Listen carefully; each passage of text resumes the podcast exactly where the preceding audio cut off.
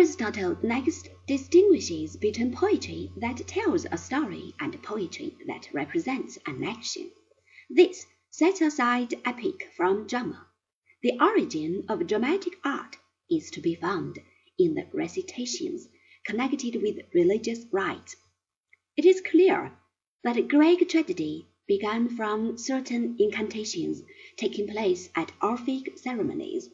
One possible explanation of the term itself is that it refers to a goat song, the animal being one of the symbols of Orpheus.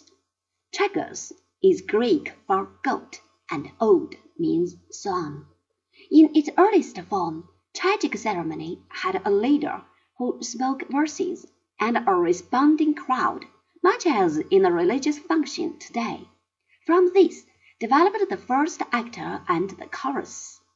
As Aristotle points out, comedy, on the other hand, arose from Dionysian revelry, as is indicated by the name which means a song of revel. Epic poetry makes use of the same meter throughout, whereas tragedy has a variety for different portions. But what is more important, tragedy is more circumscribed in the setting of its scene. Aristotle does not put forward a clear-cut theory of unity of place, time, and action. It is more a matter of practical limitations inherent in the two kinds of composition.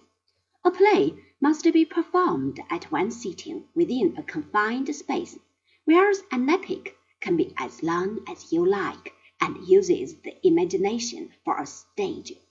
Aristotle defines tragedy as the imitation of human action. It should be good, complete, and of reasonable dimensions, and should produce in the beholders sympathetic feelings of fear and pity, which thereby become purged from the soul.